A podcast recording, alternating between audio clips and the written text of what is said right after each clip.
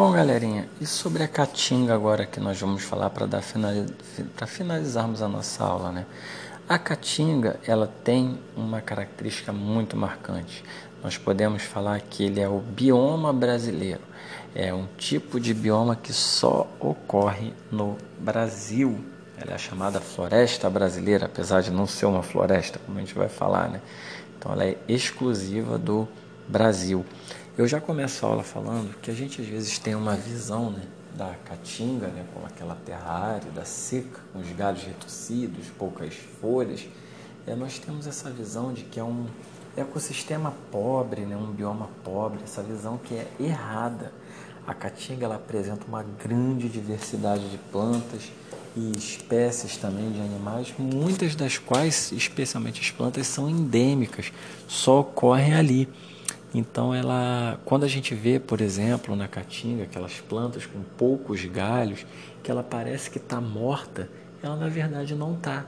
É, quando você faz um pequeno corte no caule, você vê que sai as seivas, né, aquela seiva verde de dentro dela, que você vê que a árvore está viva, mas aquilo é uma adaptação dela para poupar água.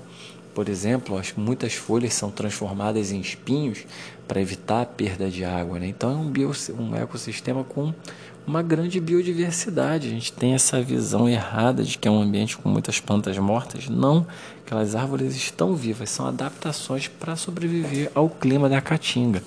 Ela é a savana do semiárido do Brasil. Né?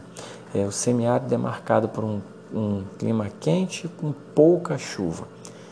É uma região de realmente pouca chuva. E ela vai ter uma diferença do cerrado por ela ter o clima bem mais seco. O nome Caatinga significa mata branca. As chuvas estão concentradas principalmente entre janeiro e junho. Se você, por curiosidade, viajar na região Nordeste, você vai ver que lá, por exemplo, no Ceará, na, por parte do interior, as pessoas falam que o inverno lá é de janeiro a junho, porque o inverno eles associam com chuva. Lá é o período que chove de período de chuva é de janeiro a junho, então no verão. Mas eles lá chamam de inverno, porque eles têm a ideia de que o inverno que chove. Então, assim, é uma região com um clima bem mais seco. E é, o forte calor, né, a grande quantidade de luz que essa região recebe, faz com que as águas, né, os lagos, riachos, rios, lagoas, evaporem a água dessas, desses locais, evapore é, rapidamente. E durante as chuvas, so, a água do solo. A água ela vai chegar a encharcar o solo e aquelas plantas que pareciam estar mortas se transformam rapidamente, já ficando verdes e parece que ganha vida. Então, quando chega a água, a paisagem muda de uma forma muito rápida.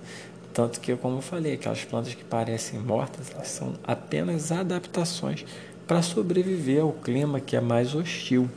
Bom, é, os rios que existem lá no, na Caatinga. A gente destaca o Rio São Francisco e o Rio Parnaíba.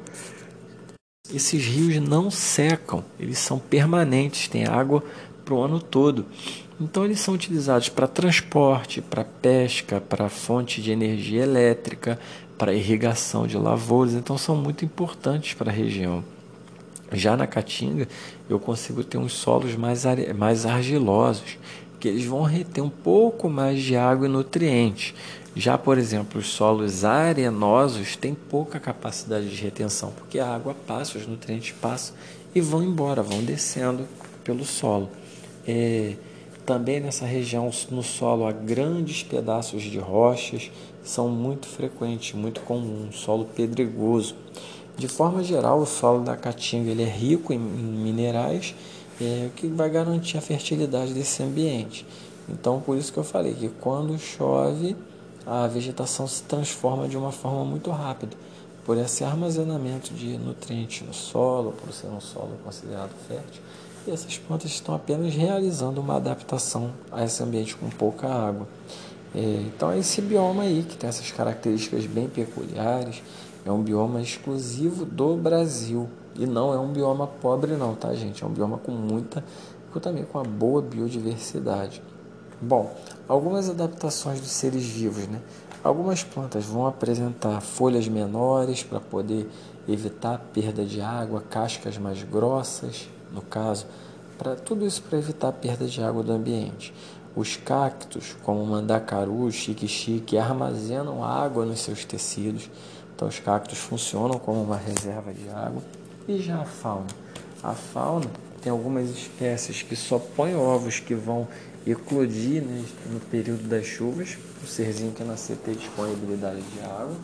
E já, por exemplo, a perereca, ela possui uma fina camada de cálcio, um anfíbio que vive nessa região seca, ele produz uma, ele tem uma fina camada de sais, de cálcio, e isso faz com que é, no final do período chuvoso, esse bichinho, esse anfíbio se enterre, então vai fazer um buraco na, no solo, né? E vai se enterrar esperando o período seco.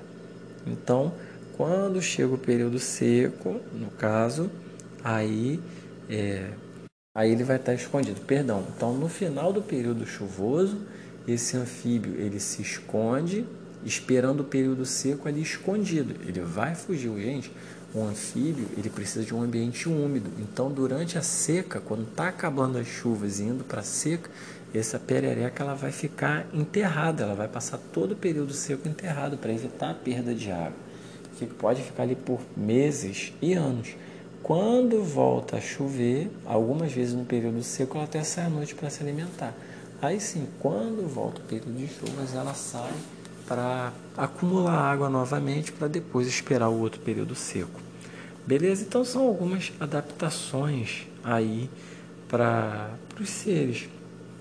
Bom, e a caatinga ela também é um bioma ameaçado é, quase a metade dela já foi totalmente devastada, né, 45%, e ela também sofre um processo de desertificação muito forte, que leva a uma transformação da paisagem, a paisagem vai se tornando desértica com a morte de muitas plantas, animais, e a desertificação ocorre por quê?